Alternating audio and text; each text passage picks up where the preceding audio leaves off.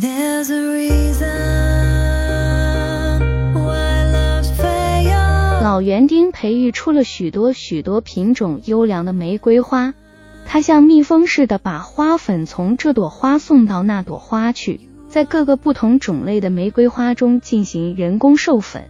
就这样，他培育出了很多新品种，这些新品种成了他心爱的宝贝，也引起了那些不肯像蜜蜂那样辛勤劳动的人的妒羡。他从来没有摘过一朵花送人，因为这一点，他落得了一个自私、讨人厌的名声。有一位美貌的夫人曾来拜访过他，当这位夫人离开的时候，同样也是两手空空，没有带走一朵花。只是嘴里重复嘟囔着园丁对他说的话。从那时起，人们除了说他自私、讨人厌之外，又把他看成了疯子，谁也不再去理睬他了。夫人，您真美呀！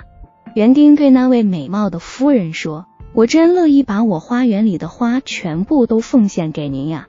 但是，尽管我年岁已这么大了。”我依旧不知道怎样采摘才能算是一朵完整而有生命的玫瑰花。您在笑我吧？哦，您不要笑话我，我请求您不要笑话我。老园丁把这位漂亮的夫人带到了玫瑰花园里，那里盛开着一种奇妙的玫瑰花，艳红的花朵，好像是一颗鲜红的心被抛弃在极离之中。夫人，您看，园丁一边用他那熟练的布满老茧的手抚摸着花朵，一边说：“我一直观察着玫瑰开花的全部过程。那些红色的花瓣从花萼里长出来，仿佛是一堆小小的篝火喷吐出的红彤彤的火苗。难道把火苗从篝火中取出来，还能继续保持着它那熊熊燃烧的火焰吗？花萼细嫩。”慢慢的从长长的花茎上长了出来，而花朵则出落在花枝上，谁也无法确切的把它们截然分开。长到何时为止算是花萼，又从何时开始算作花朵？我还观察到，当玫瑰树根往下伸展开来的时候，枝干就慢慢的变成白色，而它的根因地下渗出的水的作用，又同泥土紧紧的结合起来了。如果我连一朵玫瑰花该从那儿开始算起都不知道，那我怎么能把它摘下来送给他人？要是硬行把它摘下来赠送给别人，那么夫人，您知道吗？一种断残的东西，其生命是十分短暂的。每年到了十月，那含苞待放的玫瑰花蕾绽开了。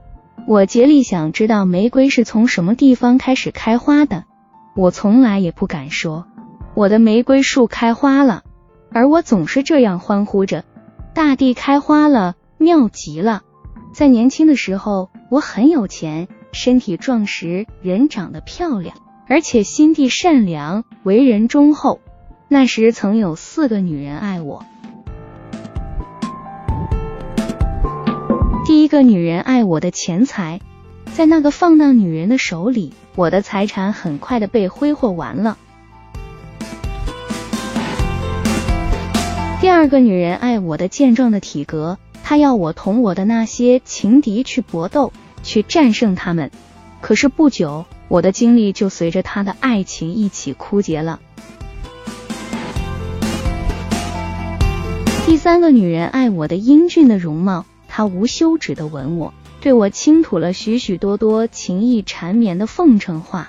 我英俊的容貌随着我的青春一起消逝了，那个女人对我的爱情也就完结了。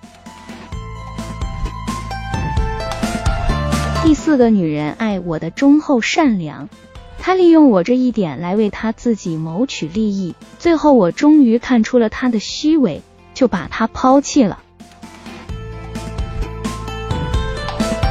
在那个时候，夫人，我就像一株玫瑰树上的四朵玫瑰花，四个女人，每人摘去了一朵。但是如果说一株玫瑰树可以迎送一百个春天的话，那么一朵玫瑰花却只能有一个春天。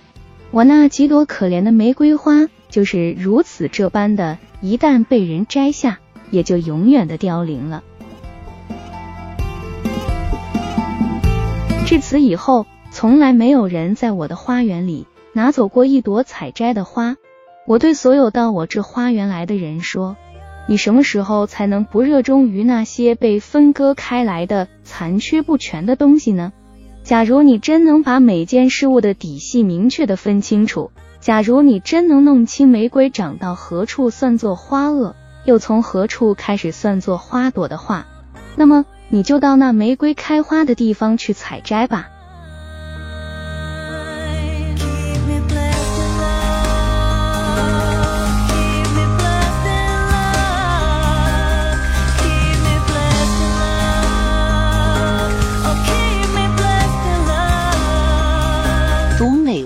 品人生，看世界，打开心灵的锁。小伙伴们，下期再见。